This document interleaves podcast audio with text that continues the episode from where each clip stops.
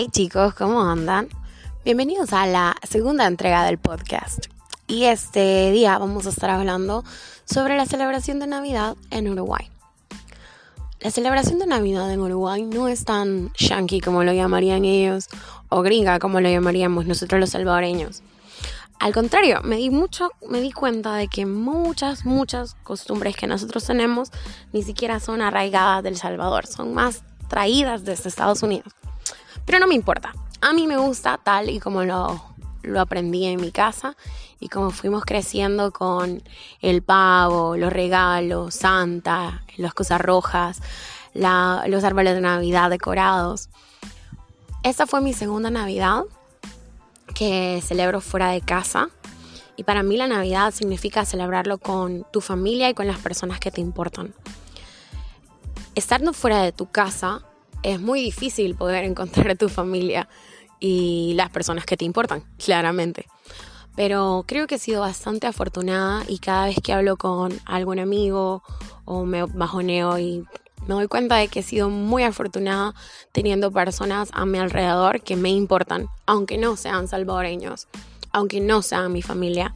La vida me los ha puesto ahí y el destino se ha encargado de juntarnos.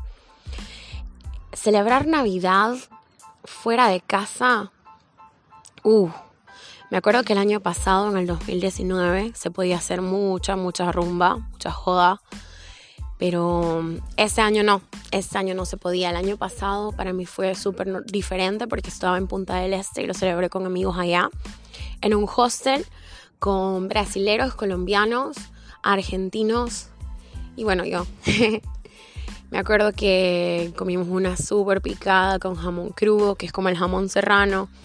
Aquí comen muchas, muchas picadas, que es jamón, así como para nosotros las tapas, que son re. Eh, jamón crudo, queso Roquefort, em, em, no sé, cosas así. También, pero no son como tipo comerte un tamal de gallina. Nunca lo puedes comparar. Y em, fue una experiencia completamente diferente. Me acuerdo que intentamos entrar a un bar y el pibe que, que iba con nosotros era un brasilero que se había quedado en el hostel y el pibe iba en chancletas. ¿Cómo, chicas, vas a un bar, a un lugar con chancletas? Bueno, me acuerdo que con mi amiga intentamos entrar y nos dijeron, no, no, no, ustedes pueden entrar, pero él no, porque está en chanclas. Viene y se me ocurrió ir a preguntarle a la gente que estaba en la Rambla. La Rambla es como un lugar en la calle, en el puerto, a la orilla del mar. Bueno, en este caso de La Plata todavía no llegaba al mar. Y se me ocurrió preguntarle a cada persona si por favor nos podía prestar los zapatos. Solo en mi mente. En mi mente nada más iba a caber que me iban a prestar zapatos para que el pibe entrara. Nada, nos invitaron a tomar cerveza, nos ofrecieron cualquier cosa menos los zapatos. Entonces decidimos tomarnos algo y quedarnos en las, en las mesas de afuera. Y bueno, eh, estábamos platicando, la, la, la. De ahí no sé cómo fue que se cambió una chancla con el amigo y se puso un calcetín y dijimos, bueno, a esta hora ya no van a dejar entrar. Estoy hablando tipo la madrugada, no sé, dos, tres de la madrugada podría ser. Eh, nos habían regalado una Skype y estaba todo alegre ahí. Eh. Y nosotros, necios que queríamos entrar al bar. Ta. Entramos. Cuando logramos entrar y el guardaespaldas obviamente no se dio cuenta de que el pibe no llevaba un zapato y estaba entrando con una chancleta y un zapato al bar en pleno 25 de diciembre en la madrugada donde todo el mundo se viste súper fancy, se da cuenta que se le olvidó el celular, que lo dejó en la mesa donde estábamos sentados. Regresamos y no estaba el celular. Y así fue como un brasileño perdió su celular un 25 de diciembre en Punta del Este, por segunda vez, porque acababa de perderlo y acababa de comprarlo. Bueno, son ese tipo de historias que pasan, que van a decir, what the hell. Y este año fue todo más tranquilo. Este año lo celebramos en casa de unos salvadoreños, que son amigos de mis amigos salvadoreños. Y nos fuimos con otros amigos venezolanos. Y tenés como esa sensación de más en familia, comimos pavo. mm, tomamos birra, platicamos, vimos los cohetes reventarse, los niños estaban alegres abriendo sus regalos y tenés esa sensación en la que decís, realmente esta es la sensación de la Navidad. O sea, donde quiera que estés, con quien quiera que estés, si vos te sentís bien, son dos historias completamente diferentes. O sea, cualquiera me puede decir, uh, qué aburrida estuvo tu última Navidad. No, ni se imaginan. Eh, como es pandemia, obviamente no te puedes ir a un bar, no te puedes ir a, un baile, no te puedes ir a una disco. Acá a, los, a los bares o discos así le dicen boliches. Yo sé, es extraño. Em, no te puedes ir a uno de esos lugares, pero em, con mis amigas, nosotras cuatro, nos juntamos una uruguaya, la otra salvadoreña y la venezolana. Nos fuimos a, la Rambla, la Rambla de Montevideo, que es una de las más largas del mundo. Googleenlo si no me creen. Nos fuimos a la Rambla y la pasamos bomba. La pasamos tan, tan genial. eh, hubo un par de carros que se pararon de unos pibes. Acá en El Salvador, obviamente, si vos estás en la calle, se para un carro, salís corriendo. No, acá no. Son buena onda. Ellos creo que tenían más miedo de nosotros y se bajó, se bajaron ahí unos pibes, pibes, estoy hablando de niños tipo, no sé, de 23 años para 18, chiquitos. Y, y nos dicen, ay, mexicana. Y yo, arriba México, cabrones. Fue muy divertido nada, al final había uno que conocía a los salvadoreños y me dijo, ah, no, son del Salvador. Y yo fui como, what? Absolutamente nadie más remota idea conoce El Salvador. Entonces me pareció como, ¿qué? ¿Te conozco? Em, en fin, nos dijo que había salido con una salvadoreña.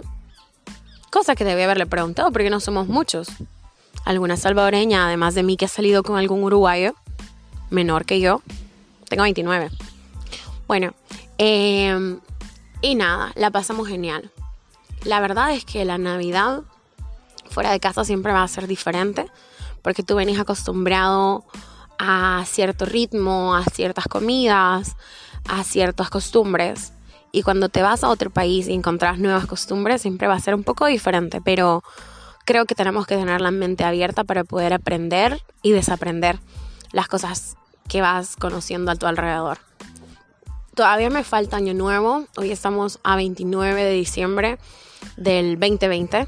Sí, por fin se está acabando el 2020. Yo no soy el tipo de persona que te dice, ay, al fin se acaba el 2020 porque me han pasado cosas buenas, me han pasado cosas random, me han pasado cosas eh, geniales, no solamente buenas, sino que geniales. He aprendido muchas cosas. Este 2020 por fin pude vivir sola, por fin pude tener mi propia casa Em, me rompieron el corazón, me recuperé, em, hice muchas cosas, aprendí, aprendí a hacer surf. No soy surfista, obviamente, pero siempre había soñado con querer hacer eso. Em, recordar ese momento en el que estás adentro del mar, donde los colores del sol y el cielo se reflejan en las olas. Siempre se lo dije a mis amigas, los atardeceres mágicos del Sonte o del Tunco. No, en el Sonte fue esa vez. Em, se replicaron en Punta del Este. Fue genial. Es genial. Y nada, chicos. Es. Ahí va, otra vez mi sentimentalismo. Es divertido, es genial. Terminar un 2020 con un montón de experiencias en las que, nada, tenés que remarla, como dicen acá en Buen Salvador Señor, siempre en la lucha. Ir siempre luchando para para poder salir adelante, para poder enamorarte más de vos mismo. Creo que es una de las cosas que me ha enseñado este 2020. A conocerme. Y creo que se los decía en el post, en el podcast anterior. Dale con el post. En el podcast anterior. En aprenderte a conocer, aprenderte a amar, aprenderte a aceptar, aprenderte a, a decir, bueno, soy yo esta persona y esta persona quiere esto. Y aprendí a decir, bueno, Eli tiene ganas de esto hoy hoy en específico, o sea, tipo hoy en específico, me quiero ir a Francia. mañana no lo sé, mañana quizás no. Pero mm, aprender cosas así son, son las, cosas que son parte de, crecer, la parte de ser una persona casi mayor de 30 años. En poco tiempo, los 90 fueron hace 30 años.